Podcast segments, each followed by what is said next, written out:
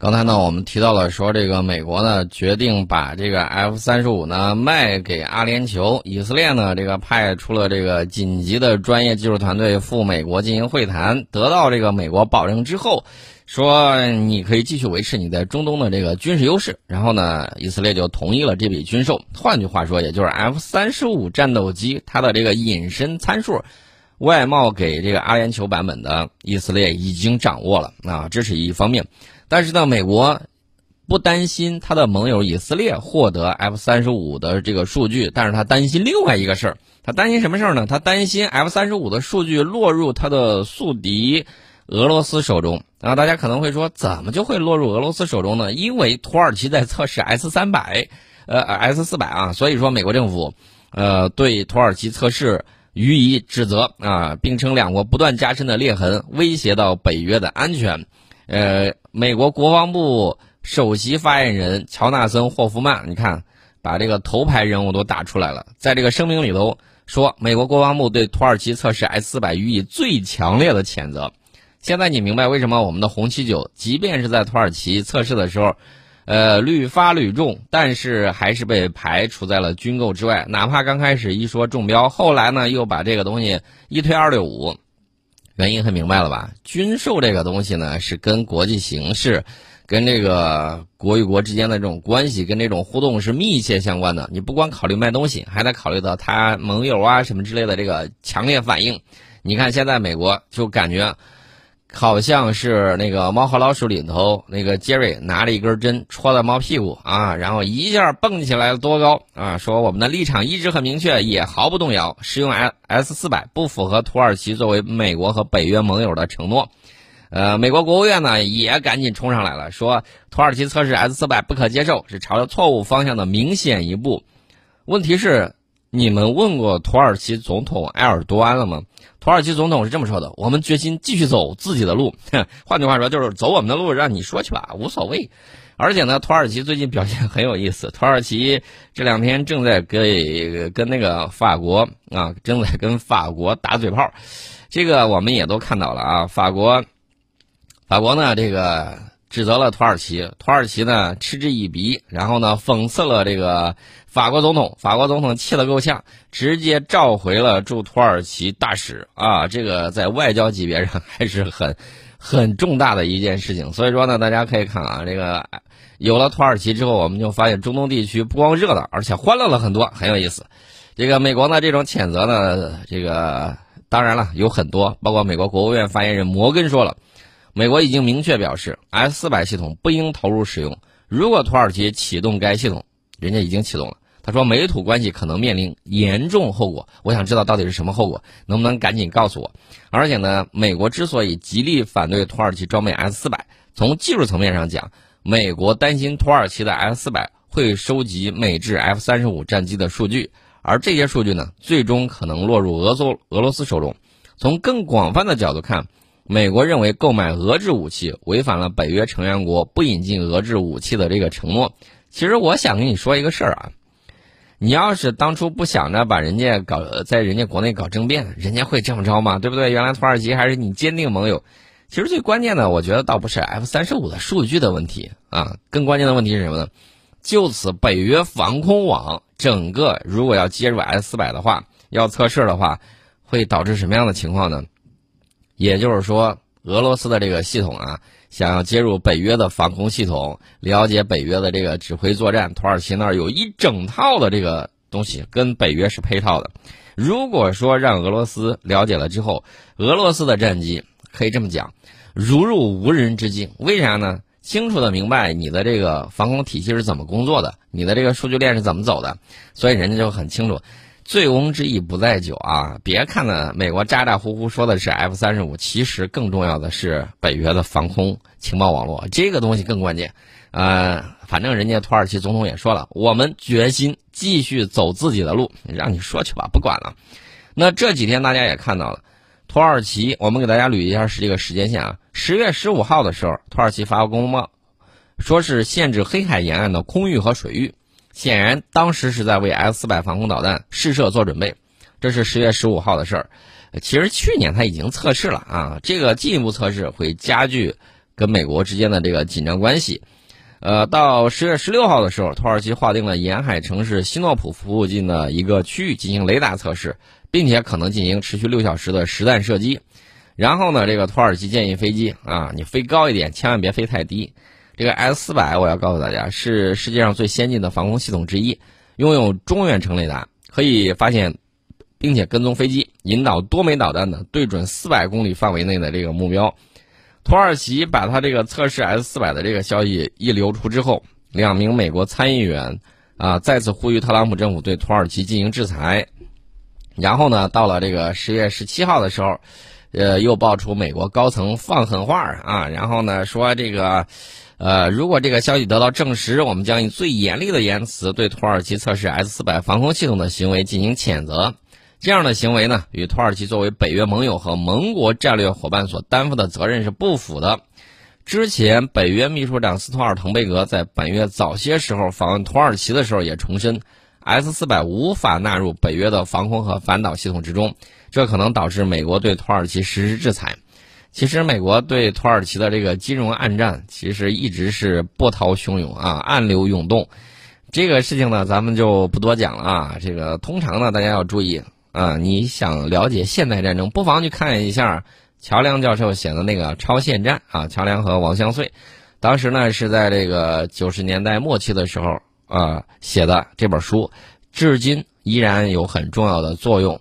美军呢，呃，刚开始的时候对这本书的这个态度就是嗤之以鼻，后来呢，等到九幺幺恐怖事件呃出现之后，美国开始逐渐重视，然后每一年都有一大票这个美国军人呢围绕这个超限战。写论文，后来那个论文都集结成集了啊！我还专门买了一本他们的这个超限战啊这个论文集，主要是美军，呃去写的，而且呢，美军把一些设想融入到了现代战争之中。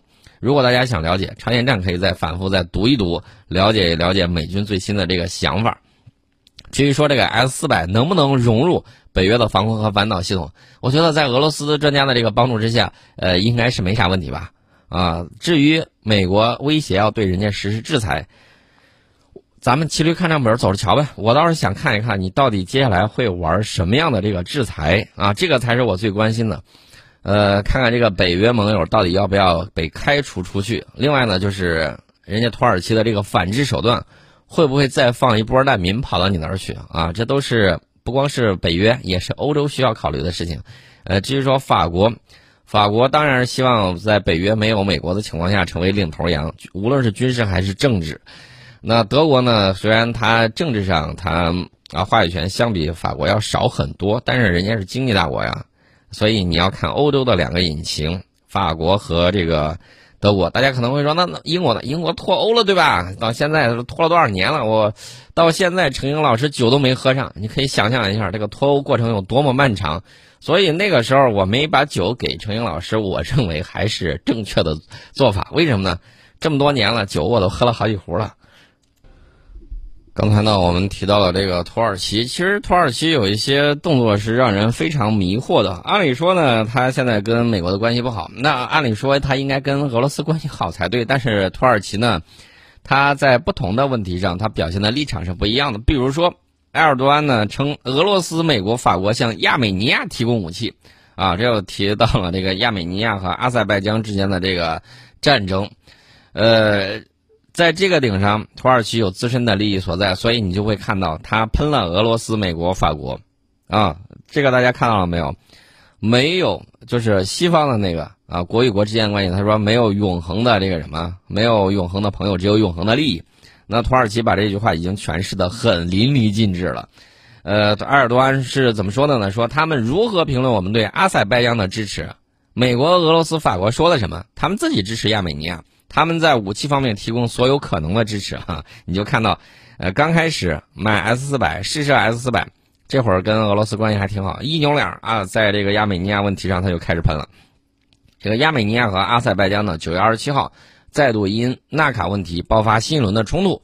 这个纳卡地区呢是阿塞拜疆的一部分，但主要是由亚美尼亚人居住。一九九二年到一九九四年，阿塞拜疆与亚美尼亚围绕纳卡问题曾经爆发过大规模的军事冲突。关于解决纳卡问题的谈判呢，从一九九二年以来一直在欧安组织明斯克小组的领导之下进行。该小组呢由俄罗斯、法国和美国共同主导啊，所以这也就是土耳其为什么喷他的这个原因。除此之外，土耳其呢在十月十六号的时候和乌克兰签署了一个军事合作协议。乌克兰跟俄罗斯的关系现在正在不对付当中啊，这个大家也都知道。然后土耳其呢跟他签军事合作协议，深化防务合作伙伴关系，所以美国也就看得出来了。虽然现在气得破口大骂，然后呢跳脚指责，但是。他看到这个土耳其现在跟这个乌克兰走的比较近，然后呢，明白在可能合适的这个时机，在这个筹码足够的情况之下，还有可能再跳反。所以说，这个大家就看到了啊，土耳其在这个呃欧亚的这个连接之处，在欧亚的十字路口，真的是长袖善舞啊。咱们这个瓦良格号啊，从就是辽宁舰的前身。从那边从乌克兰运过来，被他扣了好长时间，然后呢，硬是咬下了一大块利益之后才放行。呃，他对美国也敢呲牙，对这个俄罗斯那不用说，大家不要忘了，在叙利亚战场之上，他直接把俄罗斯战机给击落了啊，还有印象吗？所以说这个 能够得罪，能够得罪五常的，我估计上一个应该是卡大佐啊，应该是卡大佐。呃，至于说现在这个情况，大家去看吧啊，就让他继续继继续为了自身的这个利益，继续给大家表演一下。另外呢，我们再说啊，这个土耳其把土耳其总统埃尔多安签署这个防务协议，就是军事合作协议的时候是这么说的：他说，土耳其将乌克兰视为建立地区稳定、安全、和平与繁荣的关键国家。你你说一下，这个普京总统现在。听了这番话，他应该作何感想，对吧？这个大家可以想象一下。乌克兰的这个总总统呢，泽连斯基则表示，这些协议为新机会铺平了道路。去年，乌克兰与土耳其达成协议，购买土耳其制造的无人机。呃，据报道，两国还在讨论共同开发一种飞机发动机。这个协议的签署正值纳卡冲突给土耳其与俄罗斯关系带来压力之际。在这场冲突之中，土耳其支持阿塞拜疆，俄罗斯在亚美尼亚有军事基地以及一项安全条约。这个条约要求俄罗斯在亚美尼亚受到攻击的时候进行干预。为了达到微妙的平衡，俄罗斯还试图与阿塞拜疆保持友好关系，同时避免破坏与土耳其的关系。这旮瘩乱着呢，所以大家可以看啊，这个国与国之间啊，不是大家。人与人之间啊，你想到我跟他关系好，哎，我们俩这个哥俩好，然后呢，这个就什么都好，不是这个样子的。国与国之间只讲利益，唯独很少讲的是感情，呃，唯独很少讲的是感情。有没有讲感情的？有，但是这个力量强大不强大？还不够强大。我们当然希望与世界上所有国家都和平相处，但是呢，有些国家老是。啊，这个大家也都看到了啊，各种各样的煽风点火，阻碍有一些人类命运共同体的构成，所以这个国家是谁，咱就不多说了啊。呃，明眼人都能够看得出来。这个我们再回到这个土耳其，尽管土耳其和俄罗斯建立了这个紧密的经济联系，并且在叙利亚和利比亚问题上照顾共同利益，但是两国的关系依旧不稳定。呃，这个话怎么说呢？毕竟历史上人家打了有几百年了啊，这和平稳定反而是相对来说是比较少的时候，经常打斗是正常的事情。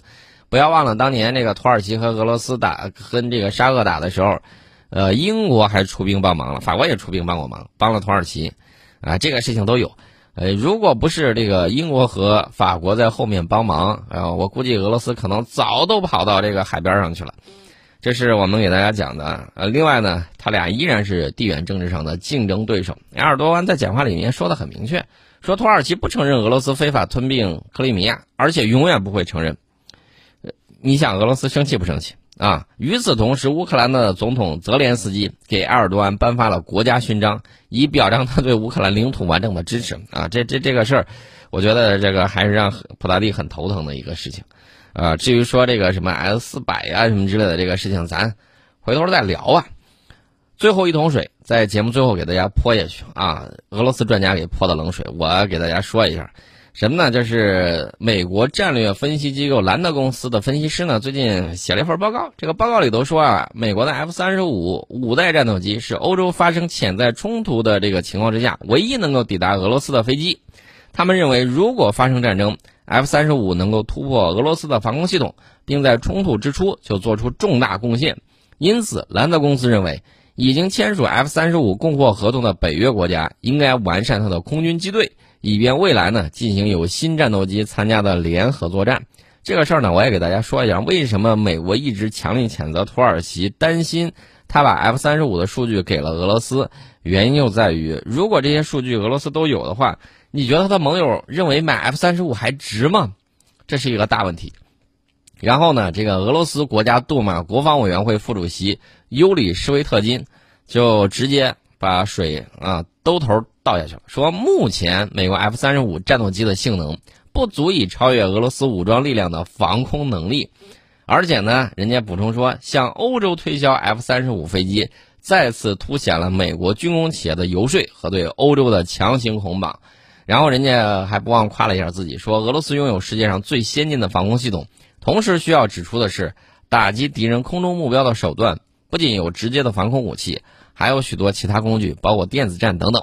因此，毫无疑问，不能说 F 三十五飞机不好，但其性能目前不足以超越俄罗斯武装力量的防空能力。人家是这么说的。其实我觉得，干嘛要对轰啊？你打你的 F 三十五，我放我的这个核巡航导弹，这个岂不是啊？这个针尖对麦芒，而且是你打你的，我打我的，比你聊什么都管用。这是我给大家啊，主要是给他俩提个建议，大概可以这么玩儿。至于你们俩究竟要怎么玩，我可以明确的告诉大家啊，大概大概率的还是，呃，这个文攻武赫的这种可能性会比较大。真动手，我觉得这个可能性还会小一点。毕竟美国还是非常忌惮这个问题的。